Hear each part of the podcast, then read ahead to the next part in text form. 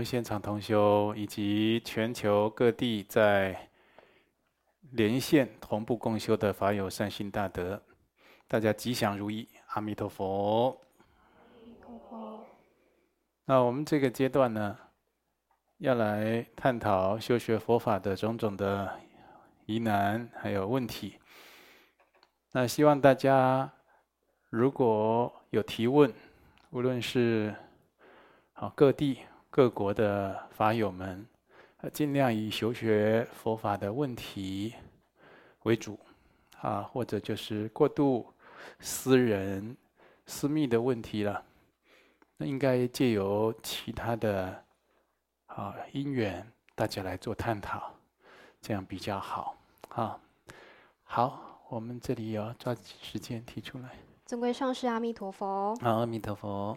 第一题是台中道场同修的提问：转经轮的功德利益很殊胜，请示尊贵上师，可以一边诵经一边转经轮吗？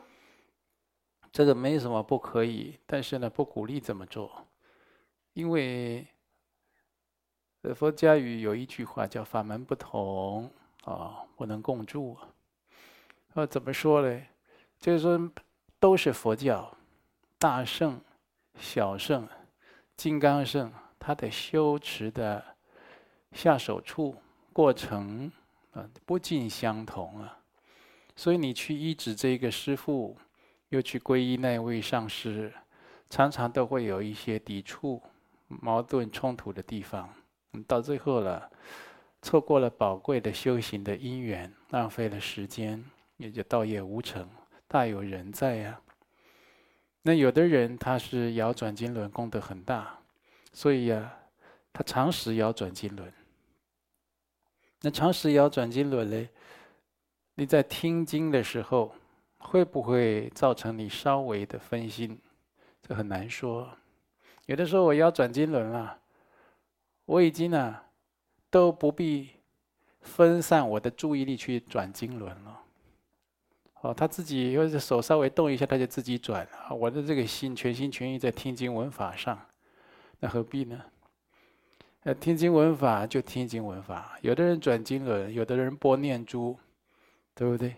还有人按计数器，这都不是值得鼓励的事情。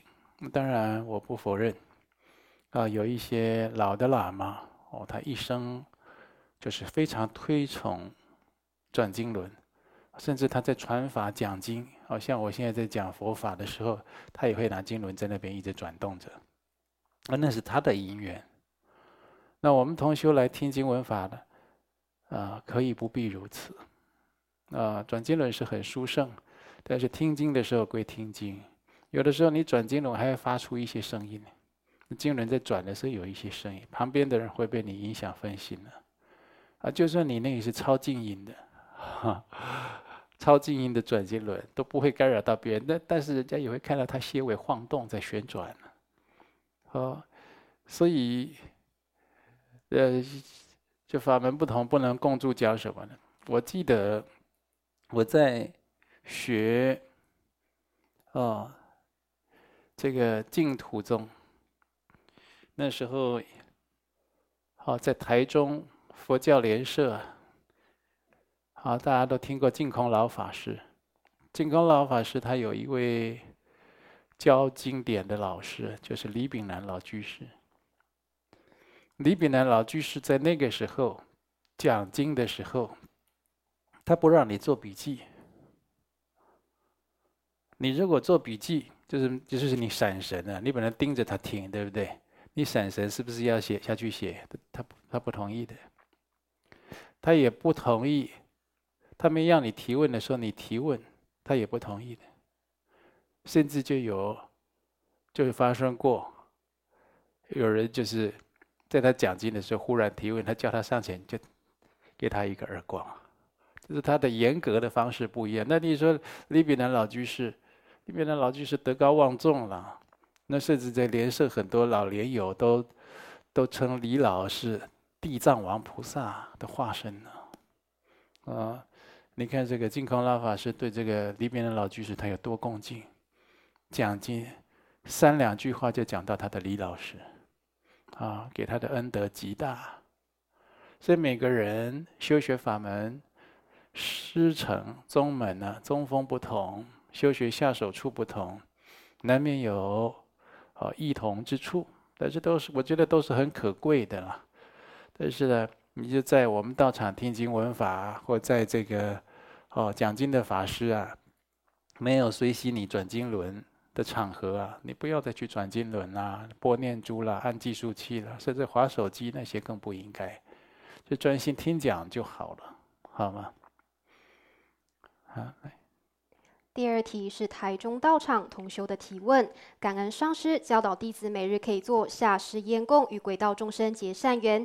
有一次晚上，弟子尝试持续一直做烟供七八次以上，自己感受到源源不断的加持力，感觉心灵得到平静。请示上师，多做下施烟供是否也是达到心灵平静的方法呢？这不止。心灵平静，这会增长殊胜的功德，会消我们的业障，甚至有的时候可以赎命。赎命是什么？自己有灾难、有命劫、受障的时候，可以因此化解灾难，延长寿命。那也可以跟啊，这广大的轨道众生。或者下三道的有情啊，结下佛缘。如果你用密法的实修，就是口念咒语，心里啊观想，然后呢再接受接上这个密密宗的手印，这样子做这个上供下施，哎呀，不可思议的功德。那这些有情众生，他常常得到的，就不只是食物而已，他有的时候还会得到佛法的甘露，他的病会好，他的痛苦会消除，然后呢，嗔恨呢会化解，然后呢，心呢能够得到开解。那这样反作用回来，自己当然那觉受就很不可思议。如果能常常做这样的修行，那是真修，真实利益有情，常常在下施轨道众生。你看，这我们这同修一家人来学佛，啊，一个佛堂，大家会一起拜佛。那下施啊，不一定一起做了，对不对？今天就先生做，太太就没做；太太做，先生就没做。其实大家修行是在个人，上供也好，下施也好。那都要没有遗漏的去做，哦，所以能够有机会累积这些福德资粮啊，这就不要放过这个机会，好好的把握去做。第三题是台中道场同修的提问。上一回听闻尊贵上师开示永明禅师的公案，想要请示上师，为什么佛菩萨是现在娑婆被众生发现他真实的身份，就代表他度众时间已经圆满，必须示见圆寂离开呢？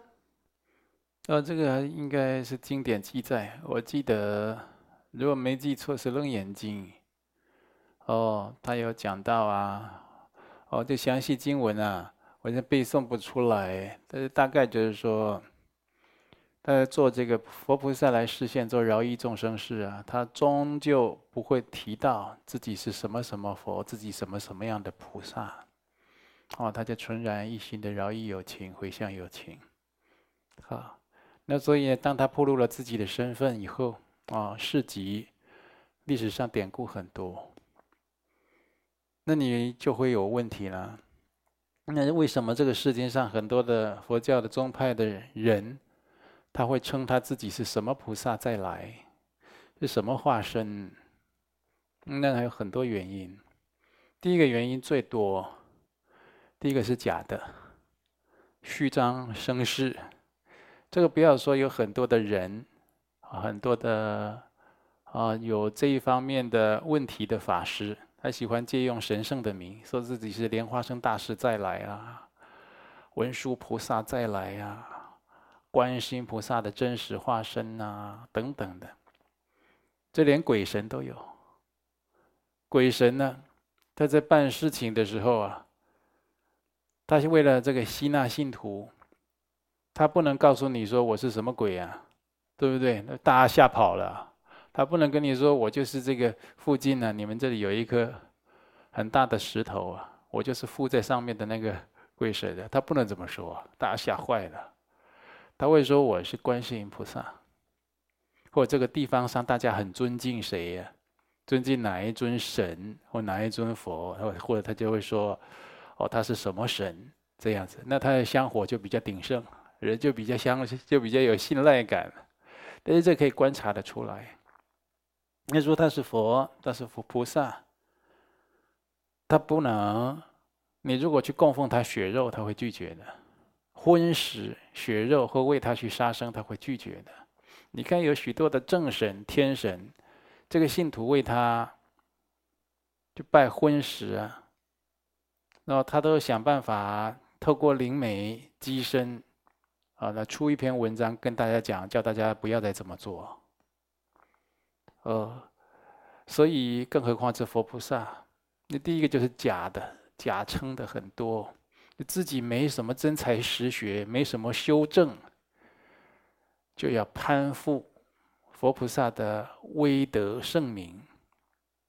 你第二个呢？是怎么呢？是尊称，就人家就看他的修行，就慈悲的不得了，就像是一尊观世音菩萨，就尊称他为观世音菩萨的化身。哦，那第三个呢？就藏传佛教才有的，藏传佛教佛教才有的。这个是特色。那现在有很多的喇嘛，有很多的这个各个传承的领袖也都开会，这个特色也将成为弊病。因为太多的人就称他自己是活佛转世，我是什么什么活佛，我是什么人波切再来，其实根本不是。就算是人家你这一世也不行了，看你那个德行心量，都在搞名闻利养。通通没有真才实学，通通没有真心诚意的在在救度友情，更不要说为友情牺牲奉献了。为了友情众生，你会牺牲奉献？不可能。所以有很多的密宗传承宗教领袖啊，他们都讲好几次，可能要取消活佛制度以后，这活佛有可能成为藏传佛教的某一种威胁，也动不动这一个人说。我是观世音菩萨，动不动那个人说我是文殊菩萨，这个动不动这个人说他是这个巴楚仁波切转世。哎，听说巴楚仁波切怎么转世了三位呢？哦，三位啊，这就是身口意化身嘛，对不对？那怎么转？这怎么怎怎么那边又跑出两位了？那巴楚那他说哦，那就是身口意功德事业的化身嘛。过两天又跑两位出来，他说嗯。那就是化身又化身了，就是在那边的胡说八道的大有人在。那这中间有没有真的？如果真的有转世的佛菩萨圣者，他不一定会拿他过去的名来用，或者他根本就是观世音菩萨，他根本就是佛菩萨圣者再来，他不暴露自己的身份，只有在圆寂前会讲他来的因缘为何。要把什么东西传承下去，在圆寂前，难道我倒见过，我倒见过，一生都没有说自己是什么圣者，是什么佛，一生都没说。啊，这个人有大神通、大智慧，讲话就是一篇一篇的，你可以出一本书。涵养特别好，特别谦卑。哦，那个大神通到那个神通大到那个神通智慧融合周遍，不可思议啊！一生都没有讲自己是什么佛菩萨，只有在临终之前说：“我告诉你，告诉他家人，我其实是哪一尊的化身，现在要走了。”这个就没有沽名钓誉之嫌了。我要走了，最后一口气才讲的。但不是说我活着的时候就讲啊，我是哦哪一尊佛，我是哪一尊菩萨，好像来沽名钓誉、欺狂有情，没有，他没有这样子。呃，这我倒见过，像真这种真的在真正的善知识，他未必会透露自己真正的不凡的来历。那现在有的修行人呢，脸皮厚着嘞，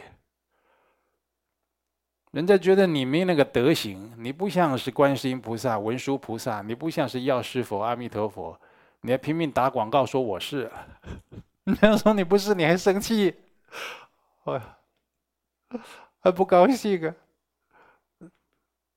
如果这个人是这个人真的是文殊菩萨，或者是观世音菩萨，人家说他不是，他就会生气。人连小鬼都不如啊，那种心量是小鬼的心量啊！啊，呃，这是藏传佛教的特色。那我也引用了现在很多的领袖，藏传佛教各支派的领袖、各宗派的领袖，他们也有讨论过这个问题。动不动说自己是什么转世，有的时候对众生没什么好处。你不用特别去讲啊。你不用特别去讲，你如果是真的佛菩萨再来揭示你真正的身份，会有什么意思？怎么样？这个联合国教科文组织就来给你颁布啊，我们在某某地方嘛，因为他是观世音菩萨来，大家要恭敬他，要这样是吗？也不必要，他弘法不必不需要这些。真正的佛菩萨揭示自己的身份，反而这个肉身。会毁坏的比较快，这个魔障会前仆后继，哦，所以在这个末法乱世，大家要提高警觉。这个人又说他是什么佛转世，这个人又说是什么祖师化身，这个人又说什么菩萨化身，小心，也许是，也许不是，对不对？我没有说都不是，都是假的。我说也许是，也许不是，凭你的智慧，啊、给你的智慧去判断，你与其去判断他是不是某个某一尊佛菩萨转世再来的圣者，你为什么不去判断他戒律是否清净，愿力是否周遍而慈悲，他的行持是否非常的如法，就跟佛菩萨无二呢？你为什么不去看这些呢？这些才是铁打的保障啊！你如果看到这些，他都没有说他是什么佛菩萨圣者，都没有这些明显光环，那这个人就更可贵啊，不是吗？哦，所以你看那个很多的真正的成就者、高僧大德，哦，他韬光养晦啊，他是真人不露相的哦。好，来。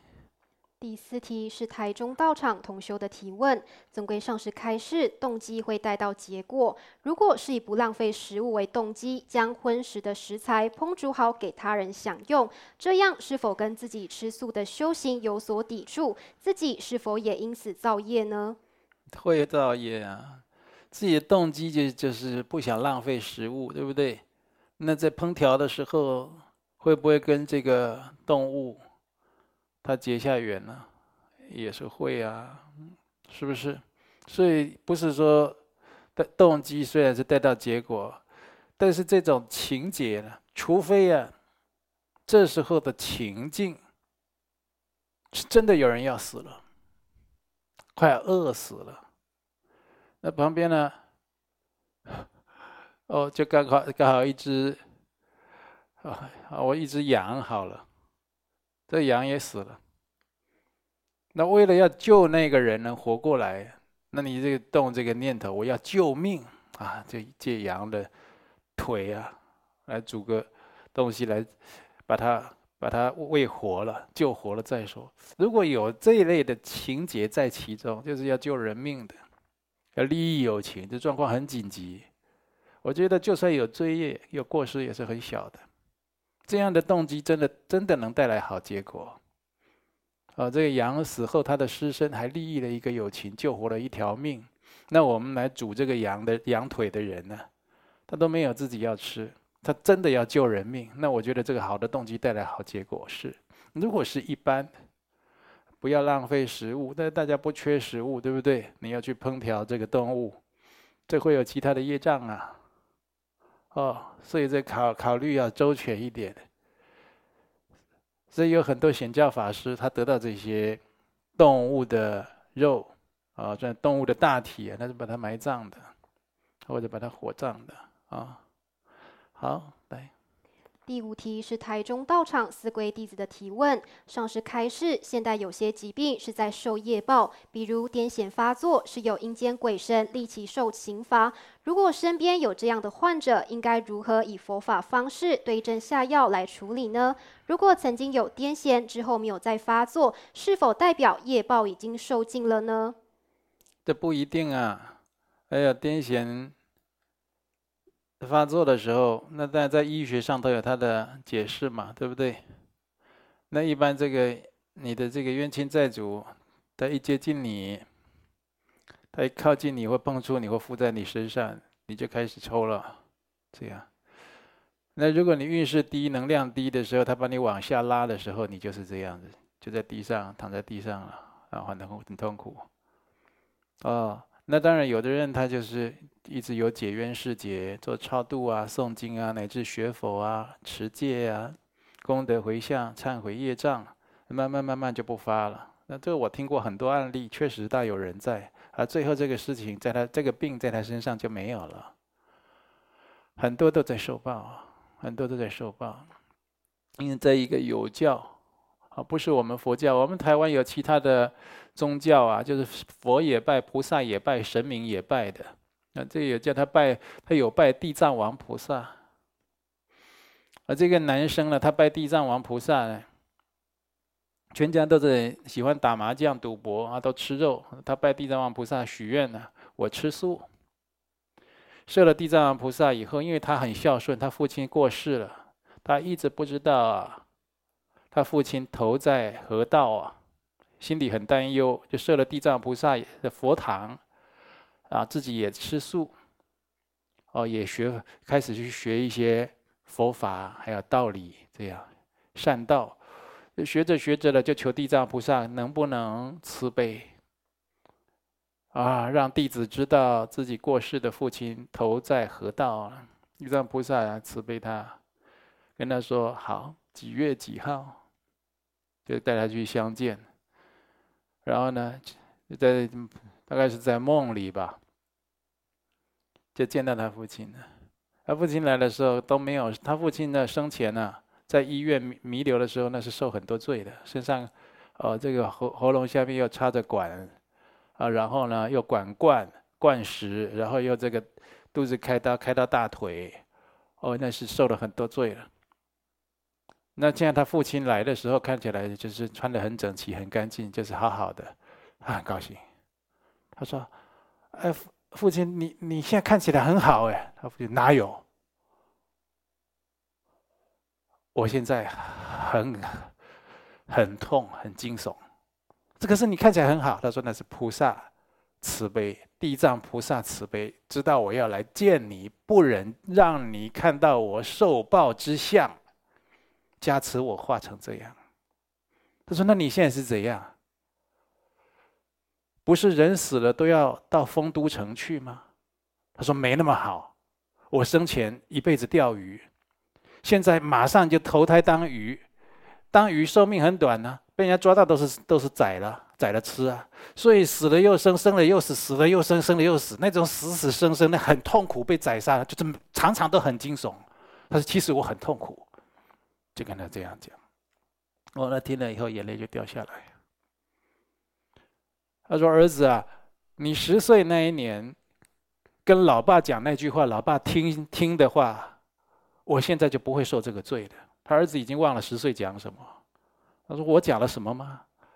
他说：“每次我钓鱼回来，你妈妈都叫你起床，哦，在半夜的时候先把那些鱼杀好处理好。”然后你都会，你都会劝我说：“爸，我们不要杀，不要吃这些鱼，好不好？”其实他们都会痛苦的。你把他肚子切开，哦，把他的腮这样挖出来，他们会痛苦的。我们不要杀他，好不好？然后他的父亲都会回他一句话：“傻孩子，鱼就是给人吃的。鱼真的是给人吃的吗？”嗯，就他儿子啊，听到他父亲这么说，恍然大悟。原来他父亲呢，要死前呢，在医院一直急救，开刀从肚子开开到大腿，那就像鱼在剖腹一样。然后每天去钓鱼啊，所以他父亲呢，得到口腔癌，喉咙下面开一个洞用管灌的，哇，常常受很多的罪。其实那就是受报，而且是这样受报急救感染，受报急救感染这样子再死去。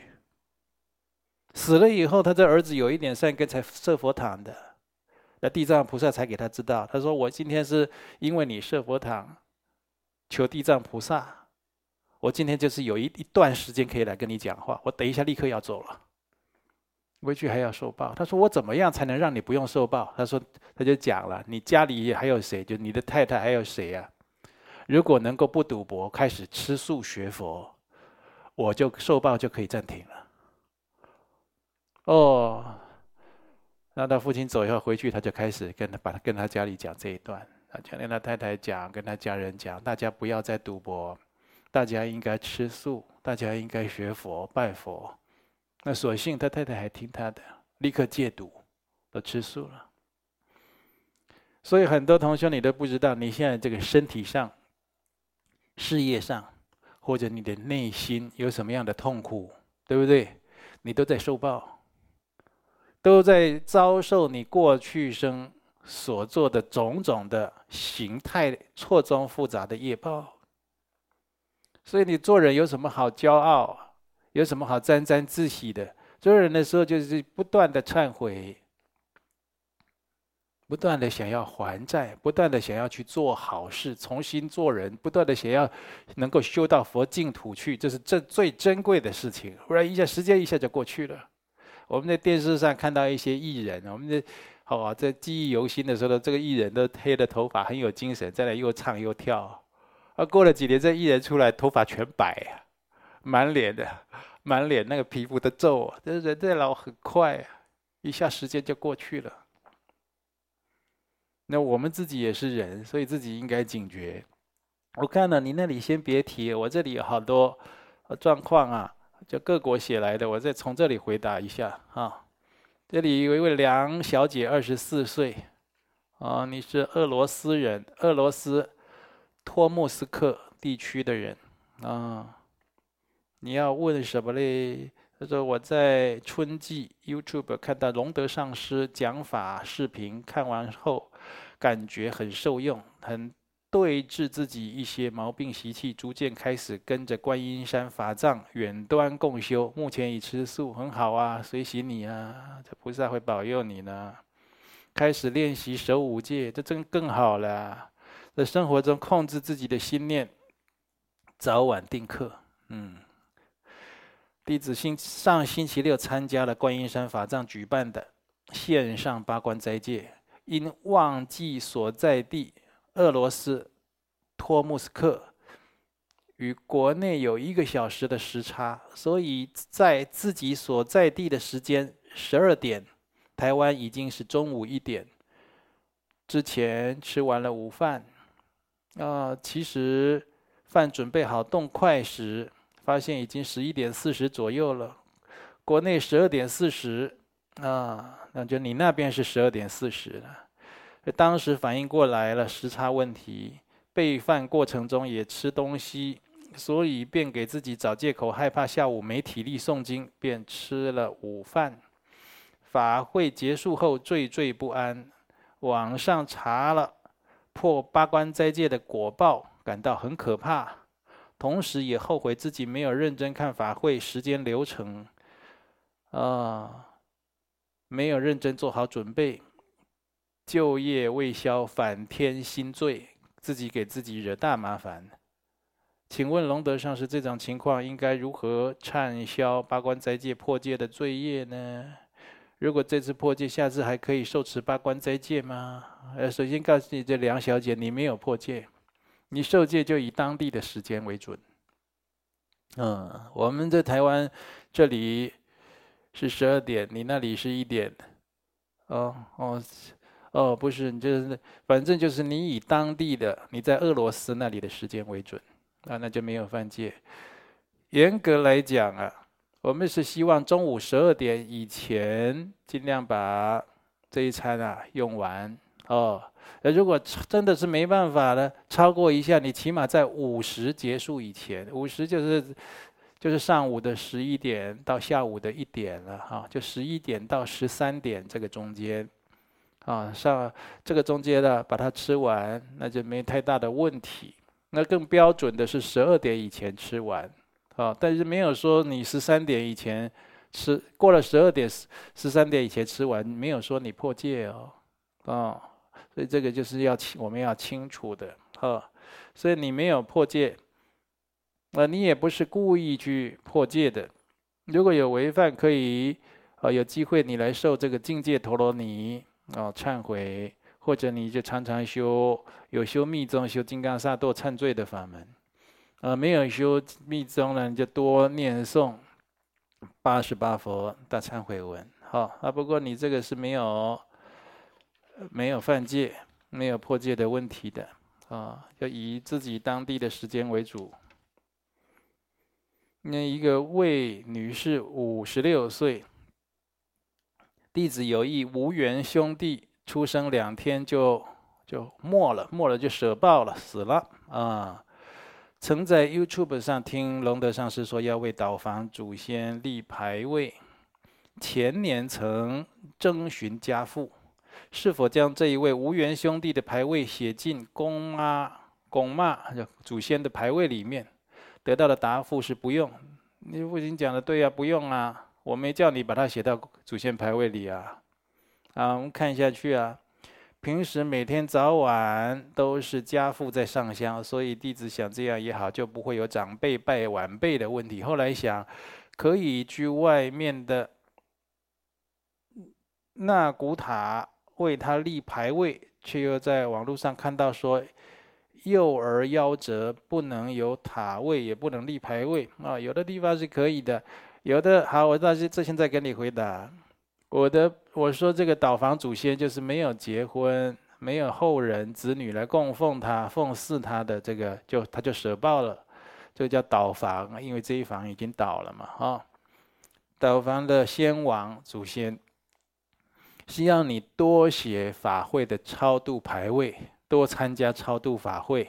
像像今天我们观音山台中道场，就是一个月一次的超度，你就可以给他写。大家在这边送药师经，帮他回向啊。第二，现在我在讲这些回答问题啦、供护法等等的功德，也一起回向。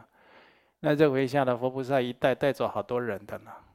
啊，功德很大，所以他们有的都托梦，有的就是指定说你一定要叫龙德上师回向。那不是不是我很厉害，那佛菩萨他在我们这样的一个法会，那有专任的佛菩萨，还有很多菩萨的眷众也要来慈悲了。那那是我们这一般肉眼看不到而已。他一下超度很多人了啊，那所以我就要你多为他做超度。第二个呢，在民民间呢。也有把这个岛房祖先呢写在这个家里的祖先牌位里面的，但是这个就是自己家里的人啊，长辈啊，自己去沟通啊，一般会直交问祖历代祖先同不同意，也要问那一位岛房祖先同不同意。那因为那岛房祖先一般会写在自己家里的祖先牌位上啊，要有一个杨氏兄弟。他阳这个这个已经死掉，他阳间还有兄弟没有死，但是这个杨氏的兄弟有后人，对不对？这个后人愿意，好像暂时啊，好像当他的子女一样来奉祀他。一般民间还会写一个祭房书，啊、等等的，有这些民俗的手续。而是一个佛教徒来讲，甚至有人出家的就没有这些了，对不对？就不断的功德回向，把它超度。离苦得乐，这是最最圆满的。嗯，那有的外面的那古塔，宗教单位的夭折的，他也收的。那这法师愿力比较大，他比较慈悲，他会收的。为什么？有的就是没有夭折的，他不收；有的就是一个这这些同会容易，会容易啊，会就是会问题很多。所以他们有经。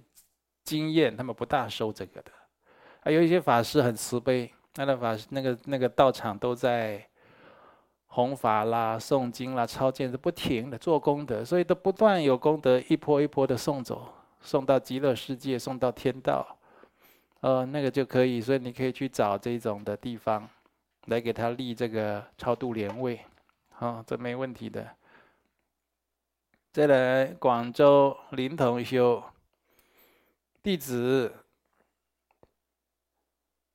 哦，感恩上师三宝慈悲，让弟子目前有一个越来越稳定的修学环境，在学校任教，每天也能礼佛、点灯供佛，稳定功课，弟子心中十分十分感恩。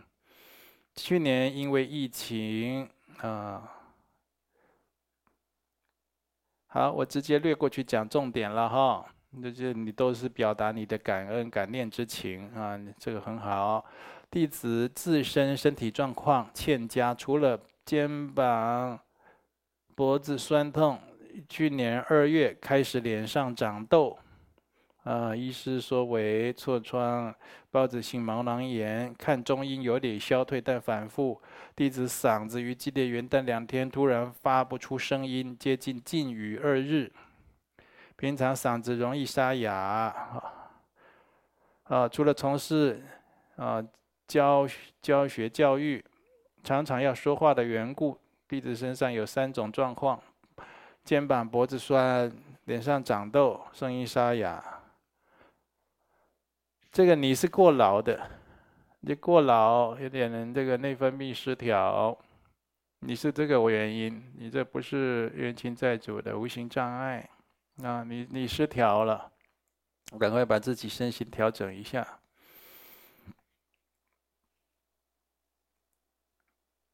林先生六十七岁，新北淡水区新福寮，弟子为啊我们林同修的弟弟，弟子的妻子郭女士今年六十五，两年半前左小脑开刀切除肿瘤，于今年十一月追踪发现同一部位有类似肿瘤，十一月十六随即住院于新北。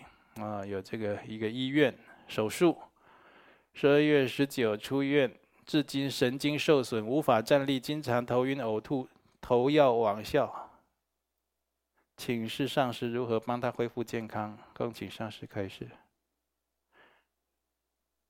这个郭女士，这个有麻烦了。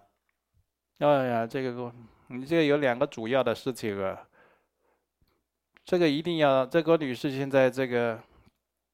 如果愿意的话，要常常忏悔，要求忏悔。我跟你讲，这什么事情？不然你不知道怎么忏悔，你不知道厉害。你过去这头脑很好的，动了这个歪脑筋，动了歪脑筋让人家坐牢，人家在牢里自杀了啊！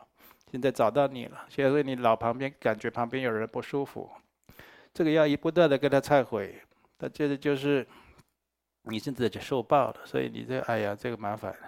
第二个呢，你你这个是过去生的，一个再一个是你今生的，曾经呢恶口骂、诽谤过三宝，这个信佛的、做功德的人，你在喝骂过，就在那边大声讲、大声骂过，你有这两个问题，这个一定要忏悔，然后呢，尽量的。呃，要求这冤亲债主解冤释结啦，给他做做放生，这放生常常做，或者印佛经善书，想办法超度他。就第一个，他他愿意，他看你的忏悔好几次，一天好几次，一阵子觉得你很真诚。第二个，他才愿意接受你的功德了。不然的话，的这个就是很痛苦的，他就是给你，给你，给你要要到这个，哎，这个是个命劫啊。念心经五百部，供养上师。哎呀，你也回向自己吧，我看你这个自身难保了。哎呀，好，要加油，好吗？这一个是女士，所以啊，刚才那个我跟大家讲，不要觉得自己头脑很好啊，动那个歪脑筋，神不知鬼不觉去害人，自己还洋洋得意。我跟你讲，报应来的时候，你叫苦连天呢、这个头脑好啊，是你过去修的福，上天给你的。上天给你的，你没好好用。你看看，这头脑好要用到好的地方嘛？怎么去帮别人？怎么去利益众生？怎么去放生？怎么去印书？怎么去钻研佛法？就把怎么把佛法弘扬下去？一直用这个，那你会不断的增长福德。头脑好，不要用到坏的地方去。呃，好，施女士，六十一岁了，桃园。八德区，嗯，家母师郭老菩萨年届九十，去年年底检查出脑部长瘤，又一位脑部的问题了。年岁已大，医师评估决定不开刀。今年十月中，弟子为他护持台北道场一个单位，回向家母状况，身体状况能持平。最近家母常觉头晕耳鸣，令弟子甚为担心。嗯，郭女士，你母亲叫师郭，老菩萨师郭。九十岁，我跟你讲啊，她的那个上一次那个她不舒服的时候，那个阳寿就快就到了，然后你帮他做了功德，他现在在延延到现在，现在就是还有一些时间。你第一有两个，第一个你能够要帮他求寿，再求的话，自己要发心；如果没有要再求的话，你要给他培养求生净土的观念，尽量啊还是帮他多做一点功德，放生啦。呃，塑佛金身啦，印书啦。第二个呢，常常让他听佛号，让他看西方三圣，早晚带他念佛，然后再求阿弥陀佛说：“阿弥陀佛，请你加持，减少我身体的病痛。百年之后，就此生啊，寿命结束之后，让我啊立刻能够往生西方极乐世界。”现在每天这样求，讲个好几次，好吗？九十岁了也不就不就是。九十岁了，该求这个的时候就该讲了。就希望我命中立刻去西方极乐世界，请阿弥陀佛来摄受我。嗯，这是两个方向。熊先生，台北、台南。北区，二十九岁，紧急状况，又又紧急状况了，哦。问你写的问题太多了，我们这一一个人问一个问题的，啊，熊先生，你这问到遇到一个困惑和障碍，嗯，希望上师能够帮弟子解除疑惑。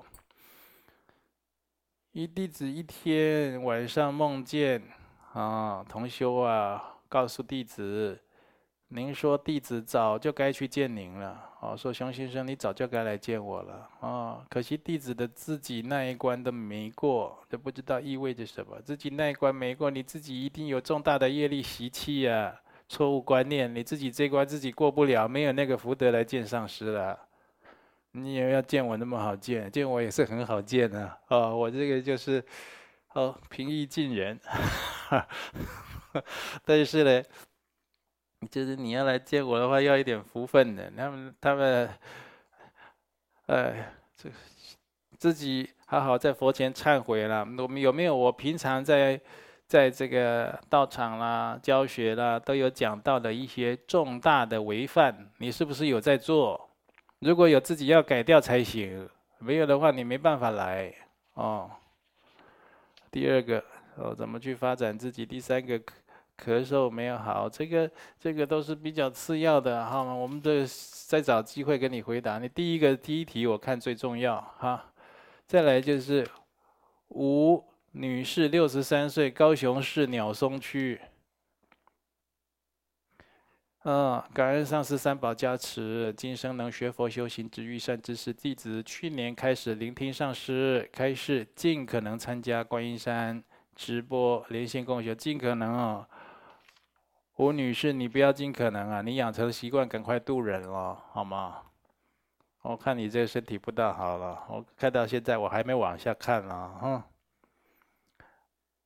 那你要多度一些人，然后自己要稳定个这个共修啊，聆听上师开始，开始为自己水儿冤亲债主忏悔回向因缘，因缘机会下得到留有生善的人讲病已熟，并勤修忏悔，特别相应。每日在佛前忏悔半小时至一小时，会出现打嗝排气。每每忏悔后，身心感觉轻松许多。